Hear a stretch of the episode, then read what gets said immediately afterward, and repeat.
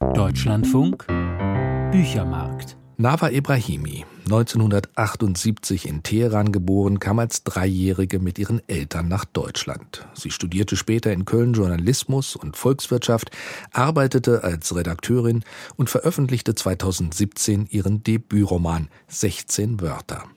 Der wurde gleich ausgezeichnet. 2020 folgte der zweite Roman, Das Paradies meines Nachbarn, und im darauffolgenden Jahr gewann Nava Ibrahimi mit ihrem Text Der Cousin den Ingeborg-Bachmann-Wettbewerb in Klagenfurt. In Graz, wo die Autorin mit ihrer Familie lebt, hat Nava Ibrahimi im vergangenen Jahr an der Universität zwei Vorlesungen gehalten. Die liegen nun mit einem weiteren Text als Buch vor. Wer ich geworden wäre, wenn alles ganz anders gekommen wäre, heißt es. Und die Autorin reflektiert darin ihre Herkunft, ihre Identität und wie diese mit der Imagination und dem Schreiben zusammenhängen. Herzlich willkommen, Nava Ibrahimi. Hallo, ja, vielen Dank für die Einladung. Ihr Buch besteht aus drei Teilen. Zwei Teile die Grazer Vorlesungen zur Kunst des Schreibens. Dann gibt es noch die Rede zur Wiedereröffnung des Burgtheaters aus dem Jahre 2021. Wie gehören denn diese drei Texte zusammen? Ja, also der erste Text, das waren ja zwei Abende im Grazer Literaturhaus. Im ersten Text beschäftige ich mich allgemeiner mit der Frage, wieso schreibe ich, wieso habe ich damit angefangen, was drängt mich dazu. Der zweite Abend war dann eher dem Thema Ich in der Literatur gewidmet, beziehungsweise meinem Verhältnis zu diesem Ich. Und die Burgtheaterrede ist deswegen dann auch noch äh, in dem Büchlein gelandet, weil ich eben mit dieser Rede das erste Mal einen Text als ich schreiben musste, durfte, bei dem ich mich quasi nicht damit hinausreden konnte, dass, dass ich mich hinter einem fiktionalisierten Ich verberge oder verstecke oder wie auch immer. Und das hat mir sehr große Schwierigkeiten bereitet. Und das war Teil meiner Überlegung, was es mit dem Ich auf sich hat. Und deswegen ist der Text auch in diesem Büchlein gelandet. Sie beziehen sich ja in Ihren Vorlesungen genau auf diesen Text, auf diese Rede zur Eröffnung des Burgtheaters und schreiben, wie sie das blockiert hat, plötzlich als Ich aufzutreten und sich zu artikulieren. Genau, weil ähm, ich, ich hatte ja einige berühmte Vorredner, ähm, also zum Beispiel Navid Kermani. Und ich mag seine Texte sehr, ich mag die Versöhnlichkeit, ich mag diese Vogelperspektive, diese Fähigkeit, quasi eigene Befindlichkeiten auch außen vor zu lassen und zu analysieren. Und ich, ich wollte unbedingt auch so einen Text schreiben. Und ich habe dann aber gemerkt, dass ich so hadere auch mit meiner Rolle als migrantische Person auch wahrgenommen zu werden und wie ich vermutete auch eingeladen worden zu sein, dass ich dieses Ich einfach nicht so außen vor lassen konnte und ganz vieles thematisieren musste und wirklich nur fast in so einer Art Suada all das hervorbrechen lassen musste. Und das war für mich eine ganz neue Erfahrung, weil ich dachte, dass ich eigentlich so nicht sei. Also ich hielt mich eigentlich auch immer für jemanden, der versöhnlich ist und eigentlich handreichend. Und ja, deswegen äh, war diese Rede für mich schon auch ein sehr spezieller Text oder eine sehr spezielle Herausforderung. Sie schreiben in Ihren Vorlesungen jetzt in Anspielung auf Sadie Smith, ich hielt mich lange Zeit für eine unmögliche Identität.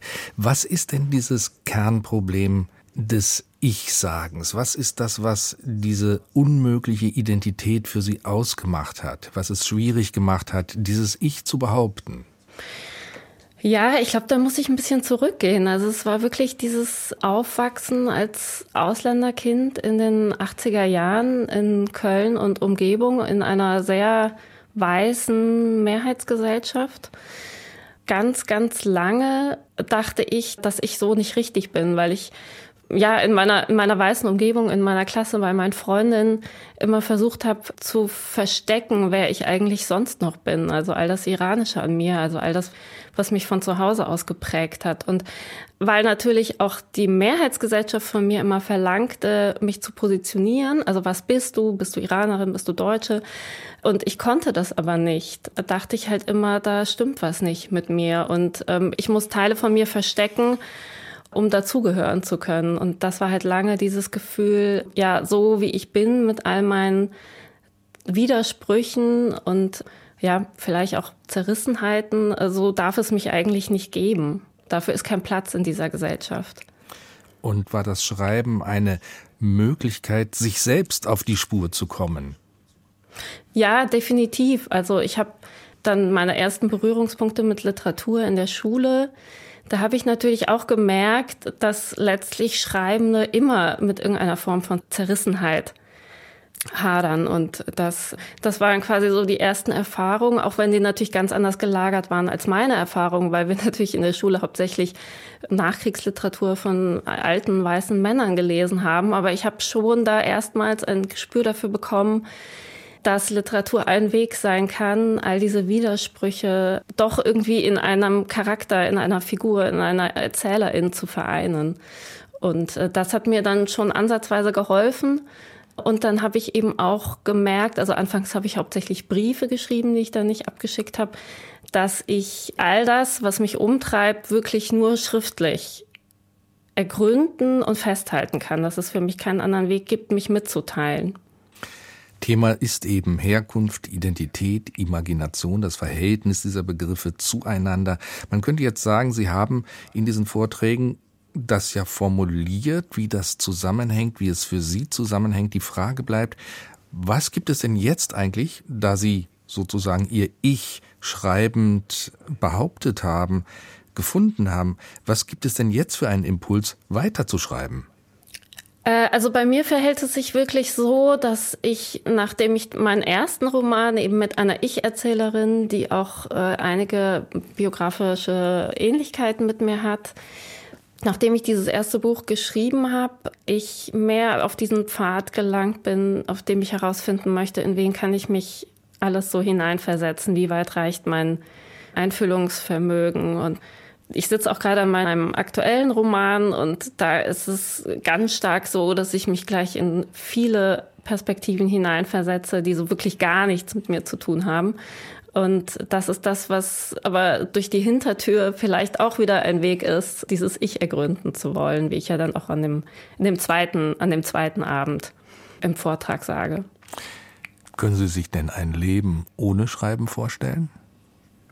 Mm, nein, eigentlich nicht. Also ich bin jetzt Mitte 40 und habe vieles ausprobiert, äh, um sowas wie Glück zu empfinden. Aber letztlich muss ich sagen, hängt eigentlich mein Wohlbefinden davon ab, habe ich heute einen guten Satz hingekriegt oder nicht. Dann danke ich Ihnen sehr für das Gespräch, Frau Ibrahimi. Danke Ihnen.